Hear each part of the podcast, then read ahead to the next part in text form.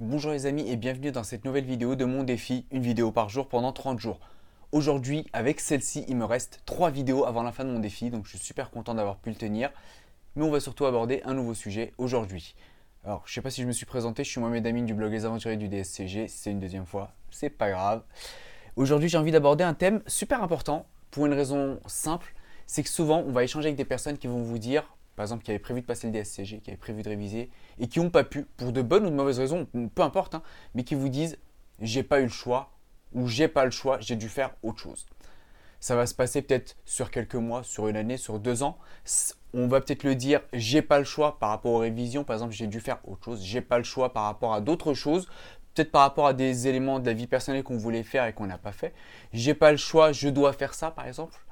Et je voulais vous parler de ça pour une raison très simple c'est que très souvent, alors, j'aime pas trop le terme de j'ai pas le choix pour deux raisons. Je vais vous parler de deux références aujourd'hui. Un livre que j'ai lu et qui est super bien, que j'ai trouvé très intéressant et qui est euh, Les 7 habitudes de ceux qui réalisent tout ce qu'ils entreprennent. Un super titre à rallonge de euh, Frank R. Covey, ou en tout cas de Monsieur Covey, ça c'est sûr. Et l'idée, entre autres, une de ces idées dans ce bouquin, c'est de se dire on a toujours le choix de ce qu'on fait. Et ça, je l'ai vécu personnellement avec un prof, quand je dis personnellement un des élèves, et j'ai assisté à la scène. C'est un élève où un matin, c'était en DCG, cours de fiscal. Je ne sais pas si je pourrais dire le nom du prof, donc je ne le dis pas, mais voilà. C'était un super prof de fiscal. Un élève n'a pas pu venir le matin à son cours parce qu'il était malade. Il est parti voir le médecin et l'élève est arrivé à 10h. Et comme on, bah, on l'aimait assez bien, le prof, l'élève en question est venu voir le prof en disant Monsieur, j'ai pas eu le choix ce matin, j'étais malade, j'ai dû voir le médecin.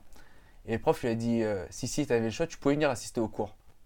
Et le gars, il dit Non, mais je, suis malade, je, ne peux pas assister au cours. Non, il lui dit Alors, c'est pas que tu n'avais pas le choix. Tu as mis ta santé en priorité et tu es parti voir le médecin pour te soigner d'abord. Qu'est-ce qu'il voulait dire par là? Et c'est ce qui est dit dans le bouquin euh, Les 7 habitudes de ceux qui arrivent ce qu'ils entreprennent. À partir du moment où vous dites j'ai pas le choix, c'est un peu comme si vous donnez la liberté ou le choix de décision sur quelqu'un d'autre. Quand vous dites j'ai le choix, et je vous redonne l'exemple de l'élève, l'idée c'est de se dire, et il donne un exemple équivalent dans le bouquin aussi, Stéphane Hercové, l'idée c'est de se dire, voilà, t'es malade certes, bah, ta santé prioritaire sur un cours, le cours tu peux le rattraper. Si t'es malade comme un chien et que le cours à la limite tu peux le rattraper, bah, va voir le médecin et soigne-toi, c'est plus important. C'est une priorité. L'idée c'est de se dire, tu donnes de l'importance aux choses, tu as toujours le choix dans ce que tu fais. Si toi à la limite tu décides de dire, voilà, euh, moi je laisse les autres décider à ma place, c'est un constat mais entre guillemets, il ne dit pas j'ai pas le choix parce qu'en fait, c'est comme si tu t'enlevais ton pouvoir à toi-même pour prendre des décisions et c'est pas le cas. Alors, certains, et ça j'ai déjà entendu, qui disent souvent quand on te dit ça, c'est que tu es déjà dans la merde et on t'enfonce encore plus.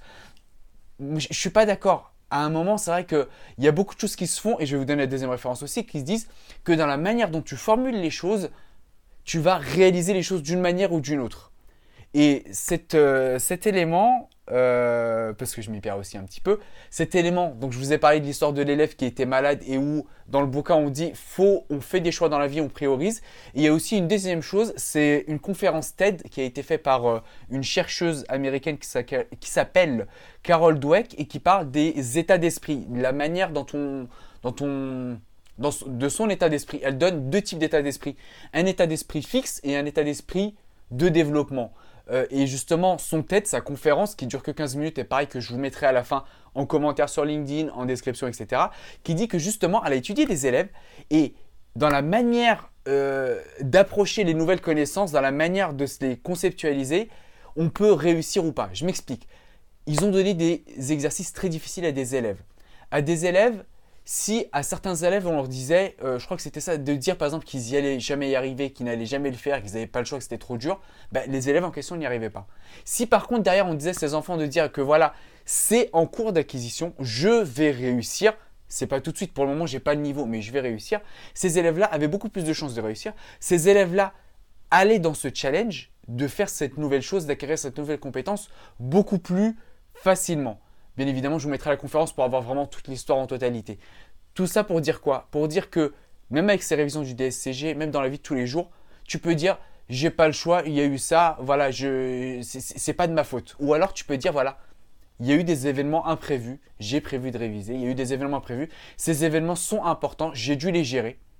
Voilà, mes révisions passaient après. Soit je me débrouille après pour rattraper, pour réviser de manière un peu plus partielle, soit je décide de reporter. Mais à chaque fois qu'on dit j'ai pas le choix, euh, entre guillemets, c'est pas de ma faute, voilà, c'est un truc qui est arrivé, c'est une certaine manière de se figer dans un état d'esprit fixe, de se dire voilà, c'est pas de ma responsabilité, moi je ne décide de rien, avec un peu de chance j'y arriverai, avec un peu de chance je réviserai, avec un peu de chance je réussirai, et, etc., etc.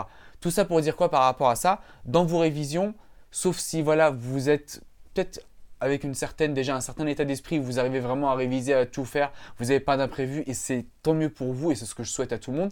Mais si jamais vous avez, des imprévus et on en a tous des petits ou des gros, voilà, au lieu de se dire j'ai pas eu le choix cette année, j'ai pas révisé, Bon, tout dépend avec qui vous parlez, bien sûr. Si c'est des personnes assez fermées, dites-leur je n'ai pas eu le choix et puis c'est tout.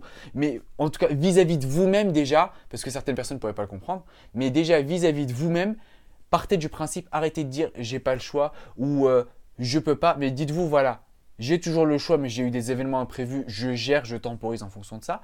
Et deuxièmement, ne vous dites pas je suis nul dans telle matière ou telle matière, ou j'arriverai jamais à comprendre cette chose-là. Mais voilà, dites-vous que c'est en cours d'acquisition. Et Carol Dweck justement utilisait le, le principe, je crois, de not yet, euh, pas encore, de se dire que voilà, cette compétence, je ne l'ai pas encore, mais sous-entendu, je vais l'avoir par la suite. Ça veut dire quoi? Ça veut dire qu'au moins quand vous avez cet, état d'esprit-là, vous allez au moins pouvoir avancer dans vos révisions.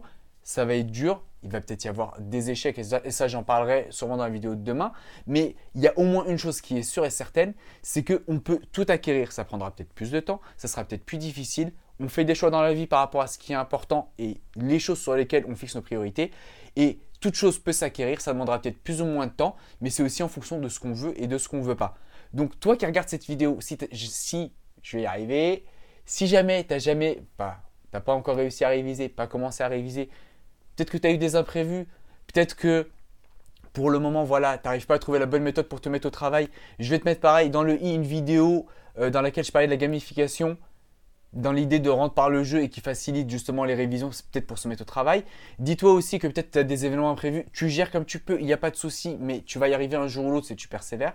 Et surtout, si tu as des matières un peu plus difficiles que tu comprends pas, regarde des vidéos sur YouTube qui expliquent les cours, demande peut-être des explications à des gens qui maîtrisent et dis-toi que tu vas y arriver un jour ou l'autre. Comme disait Carol Dweck, euh, Carol Dweck Carol Dweck, je vais pas écorcher son nom, not yet, ce qui veut dire que c'est peut-être pas le cas aujourd'hui, mais tu vas y arriver, persévère, essaye de voir différentes manières de prendre le cours, fais des exercices, teste et te fiche pas en disant voilà, ça je suis nul, j'y arriverai pas, c'est mort, c'est fini. Voilà pour la vidéo d'aujourd'hui. J'espère que ça a été utile pour vous. Et voilà, comme je vous l'ai dit, je vais vous mettre euh, les descriptions, les différents éléments. Euh, ben voilà, là où là je verrai justement le i sûrement et peut-être au milieu. Si vous voulez peut-être pas rater les nouvelles vidéos, même si on est déjà, on va dire, aux dernières vidéos avec un S, hein, n'hésitez pas à vous abonner pour pas rater les suivantes. Et je vous dis à demain pour la prochaine vidéo.